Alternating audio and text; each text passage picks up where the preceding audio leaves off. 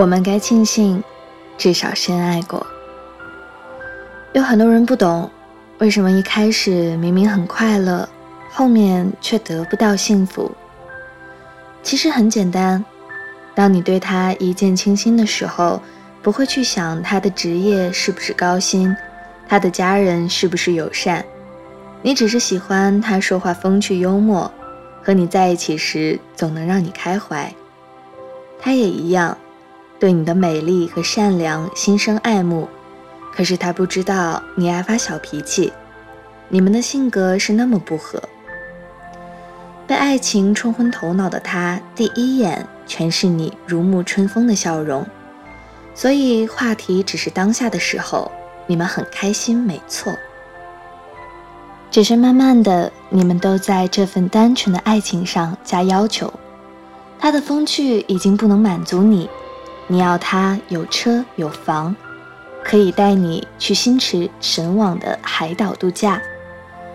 于是，当你看到囊中羞涩的他为一顿晚饭都计较时，你再也不觉得他好笑，而是觉得这一切看起来很可笑。他也在习惯你的美貌之后，要求你秀外慧中。要在他下班回家后准备好一桌菜肴，为他烫好每一件衬衫，对他的长辈微笑有礼。可你总是任性责怪他加班没有陪你，吵架的时候摔他的东西，他才发现你一点都不可爱，这么不通情达理。你们从看彼此哪儿都好，变成随口就能列举出对方几十个小毛病。时间一长，两个人都卸下礼貌友善的面具，露出挑剔刻薄的本性。或许你们没有，你们依然很爱对方，只是磨合期里正常出现的小矛盾。然而，就是这些小冲突，致使多少情侣分道扬镳。当你们的摩擦指数高于见到对方的心跳指数时，就不再愿意容忍那些你看不惯的缺点。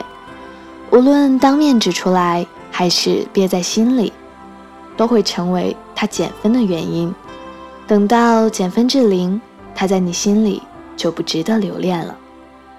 有很多因素可以成为你们分手的导火索，即使你们都对对方基于最大限度的包容，但你们还会遇到来自外界的层层险阻。就像罗马假日中的安娜公主。他们的初识让人会心一笑，不谙世事的天使那样单纯的和他悠闲地漫步在罗马这座古城里，他们进行着最传统的浪漫，却在彼此的眼神里感受到满溢而出的爱。这份爱没有一丝污浊，看的所有人都像含一块夹心巧克力在嘴里，品味甜软醇香。可两个不同世界的人。最后还是没有走到一起。生活里也有很多殊途同归，也有不少一拍两散。即使你不是公主，在万千和你一样的普通人中间找到的真爱，也可能会被打扰，甚至是被拆散。高中的时候，班上一个男生喜欢一个女生，他们经常嬉闹，两人都属于说话很有趣的活泼型。